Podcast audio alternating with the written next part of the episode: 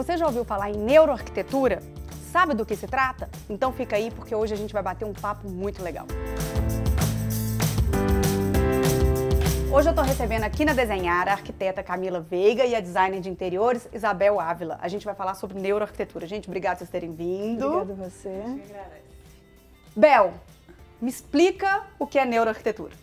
Bom, neuroarquitetura é a junção da neurociência com a arquitetura. Uhum. Então, é a união de duas ciências que veio buscar soluções para os ambientes e as pessoas, os usuários nesses ambientes. Hoje a gente tem a neurociência aplicada a várias áreas de atuação. Nós temos a, o neuromarketing, neurobusiness, neuroeducação. É, então, assim, o, o campo é amplo e você vai é, se inteirando de acordo com essas áreas que você for penetrando, né? Mas é a neurociência nessas várias áreas de atuação, atuação. E eu e a Camila estamos estudando a neurociência aplicada à arquitetura. Uhum. E ela tem esse apelido que é a neuroarquitetura. Camila, e esse termo surgiu quando? Desde quando existe esse termo neuroarquitetura? É, na verdade, o conceito é, desse estudo do, do, impacto do meio ambiente no, no, ser humano, ele existe há muitos anos. É, na década de 60, um pesquisador que chama Jonas Salk, uhum. ele estava fazendo a pesquisa da cura da poliomielite e ele percebeu, ele se mudou para a Itália, porque ele percebeu que o ambiente em que ele estava trabalhando, pesquisando, estava impactando diretamente no, no resultado da pesquisa dele. E aí ele tem uma, assim, um, um ambiente um, emblemático, assim, que foi a, a Igreja São Francisco de Assis na Itália, hum. que ele acha que aquilo ali foi a, a assim, que deu a, o clique para ele descobrir o que ele estava precisando para achar a cura da, da poliomielite. E aí ele, ele instituiu, ele formou o Instituto Salk, que era um instituto de pesquisa. Isso foi na década de 60, 60. 70. E aí ele construiu o Instituto Salk lá na Califórnia que é uma construção assim magnífica que vale a pena todo mundo pesquisar, pela arquitetura principalmente. E no, em 2002, 2003, é, foi formada a ENFA, que é a Academia de Neurociência para Arquitetura. Hum. E o Instituto SOC é um dos apoiadores desse, dessa academia. E essa academia já é totalmente voltada para o estudo da neurociência para arquitetura. arquitetura. Então, é uma, uma instituição que promove, que instiga a, as pesquisas é, científicas para comprovar o impacto do meio ambiente no ser humano. Entendeu? Então, desde, desde 2003 ele existe. Entendi. E agora que ele começou a ficar mais popular, mais conhecido aqui nos, nos nossos, nas nossas bandas. É né? verdade. Né? Ah, Ju, e tem uma coisa também super importante, é que o Dr. Salk, ele contratou o arquiteto Louis Kahn ah. para é, fazer esse edifício lá. Então é a arquitetura do Louis Kahn. É, do Louis Kahn, maravilhosa.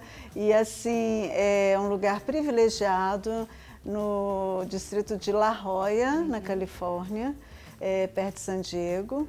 E é, ele fez assim é, algo que remetesse a essa catedral que ele, que o Salk teve a vivência lá na Itália. Então, o que, que é? Ele queria, o Dr. Sol, que ele queria que remetesse aquilo que ele sentiu na Itália, aquele pé direito alto, aquela simetria né, das naves laterais da catedral. Uhum.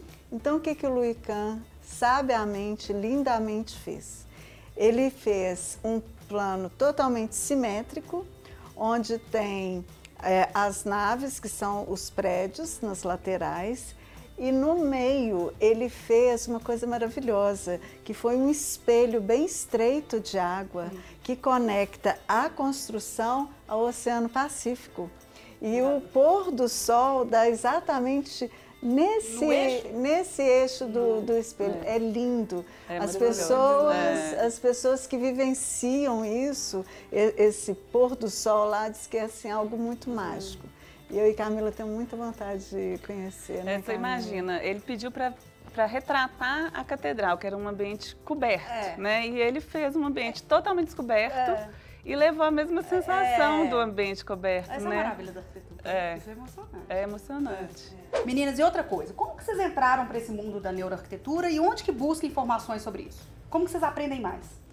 Então, a gente teve o primeiro contato com o conceito da neuroarquitetura quando a gente fez um curso de especialização, uma certificação alemã para ambiente corporativo, uhum. de arquitetura para ambiente corporativo. E a pessoa que ministra esse curso, ela é uma, uma referência né, no assunto da Sim. neuroarquitetura, que é a Priscila Benck. E aí, quando a gente conheceu o conceito, a gente ficou apaixonada. Só que no final ela dá uma introduzida no assunto da neuroarquitetura. E a partir daí, a gente pesquisou, a gente já entrou no grupo, tem um grupo de estudos aqui de é, Belo Horizonte que a gente participa. Ela coordena alguns grupos de estudo no Brasil e aí ela também fez agora academia né, de neuroarquitetura. Então, é para tentar unificar essas pessoas que estão interessadas e trocar informação. E a INFA, né, que é essa academia que fica lá em San Diego, ela também tem muito material disponível no site, né, Bel? É. A INFA tem muito material, mas é importante também a gente falar que a maioria, quase que 90%, se não for um pouco mais, é, do material é todo em inglês. Ah. Então, assim, as pessoas ainda não têm total acesso aqui no Brasil a todas as informações. Mas para quem quiser, é até uma dica aí valiosa que vale a pena entrar lá no site da ENFA e buscar resultados de pesquisa, o que, que o pessoal está fazendo, que são inúmeros estudos muita coisa, né? científicos, muita coisa. O mais interessante da neuroarquitetura é que ela não é embasada em subjetividade, né, no que você achou naquele, ou sentiu dentro daquele ambiente. Ele é embasado em dados científicos. É uma ciência. A neuroarquitetura é, é uma ciência. É, uma, é, na verdade, é a neurociência. São duas ciências, né? Que é a neurociência e, e a arquitetura, arquitetura unificadas. Para trazer esses, esses dados para embasar os nossos projetos, entendeu? As nossas soluções. É, e para isso também eles utilizam muito de é, ressonância magnética, eletroencefalograma e vários outros dispositivos também que podem ser usados. Para medir esses pra dados. Medir para medir esses dados. Para colher esses dados. Exatamente. É, isso também, além da, da literatura né, ser inglês, a, a, essa forma de medição também é outro obstáculo, porque não é tão fácil é. medir. E nem tão barato. E né? nem tão barato. Porque uma então, ressonância então, é muito caro. É por isso que eu acho que está andando a passos lentos. É, mas é interessante, né? Então vamos lá, agora vamos para a prática. Eu sei que 90% do tempo do ser humano é dentro de um ambiente construído. Uhum. Então, como que a gente leva a arquitetura, a neuroarquitetura para a prática? Como aplicar isso? Os conceitos da neuroarquitetura são amplamente aplicáveis em ambientes corporativos, uhum. educacionais, é, comerciais, de saúde, é, de saúde, moradia para pessoa idosa. Então isso não fica só na arquitetura. É, Para você ter uma ideia, no, na semana do Design Week em Milão, a Google, em parceria com cientistas, desenvolveram é, um dispositivo para poder ler o impacto que esses ambientes é, mobiliados, devidamente mobiliados, têm é, no cérebro das pessoas. Como que isso impactava o bem-estar das pessoas. Uhum. Então, eles fizeram é, três tipos de ambientes onde eles é, trabalharam ah, os cinco sentidos, iluminação, tudo para que as pessoas fossem impactadas. E esses dispositivos que eles desenvolveram, que era uma pulseirinha, ah, é, é, ele dava a leitura, se a pessoa estava se sentindo bem ou não ou seja, se aquele ambiente estava impactando positivamente ah, ou então negativamente. Pela pulseirinha, pela não é pulseirinha. a pessoa que vai falar gostei, não gostei. Não, é, não, é, não. É, o, e o que, que é que faz a leitura da pulseirinha?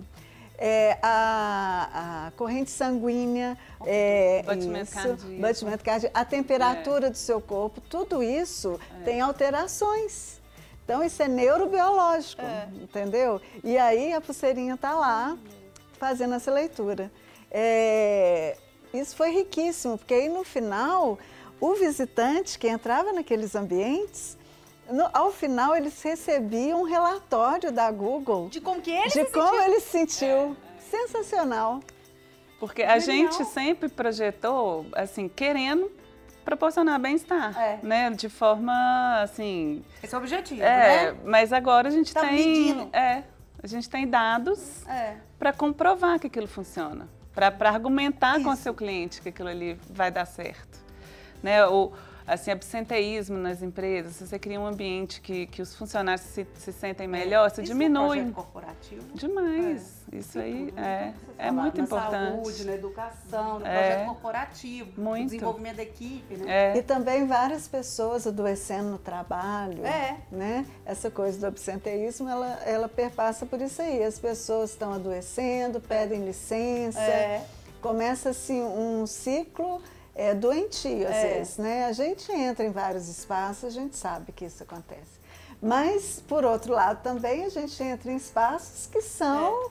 Como aqui, por exemplo, né? Um espaço É. Falar- maravilhoso eu aqui. É, eu ia falar. Eu ia Aqui falar. nós temos uma Olha que delícia biofilia, trabalhar aqui. É delicioso. mesmo, é uma delícia. É, É. Vocês estão de parabéns. Não precisa nem medir nesse caso. Não precisa de pulseirinha, né? Não.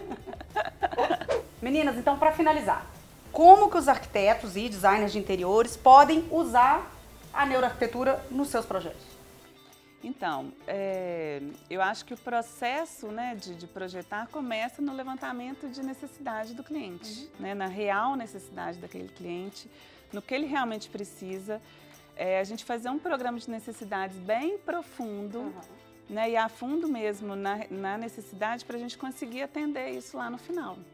Né? Garantir que esses desejos, essas necessidades sejam atendidas é, de forma adequada. E, e aí o que a neuroarquitetura é, ressalta né, é que a gente tem que medir, a gente tem que ter uma forma de medir que isso funcionou.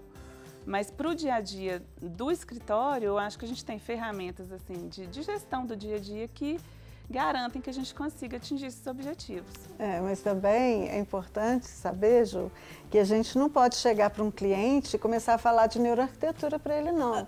Por Aham. favor, né? Porque primeiro eles vão assustar. É. O que, que é isso? O que esse pessoal está inventando moda? O projeto já é E não complexo é por demais aí. É, é. né? Assim, isso já- é, é, isso é um é. conhecimento do profissional. Do profissional. Outra ferramenta que eu acho até que pouco escritório usa, que é uma avaliação pós-ocupação. Ah. Muitos desses estudos são baseados nessas avaliações. Eles voltam lá logo depois que a pessoa mudou para o novo ambiente, voltam lá seis meses depois, fazem as perguntas, escolhem as pessoas, compilam isso. Uhum.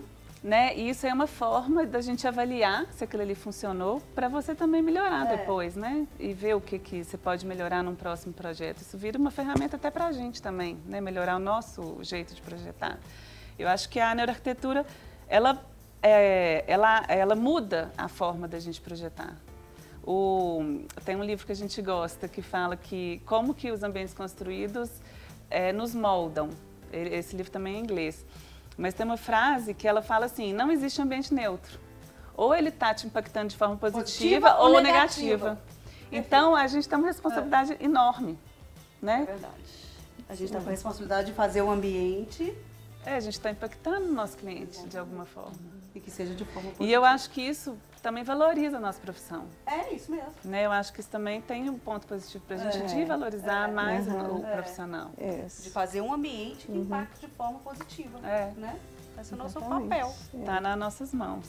Obrigada, Camila. Obrigada, Bel. Delícia de conversa. Eu acho que esse assunto ainda rende muito. Sim. Então, assim, o que eu queria falar é fica ligado, procura se informar. Vou colocar aqui o contato delas, o Instagram do escritório delas, do grupo de estudo da, da neuroarquitetura, para vocês buscarem mais informação, porque esse assunto rende. A arquitetura, como eu sempre falo, é democrática, o leque é enorme, né? Quanto mais a gente conhecer, mais se informar, é muito importante para a valorização da nossa profissão, né? Isso. Obrigada demais. Obrigada a você. Espero que você tenha gostado e vem para desenhar.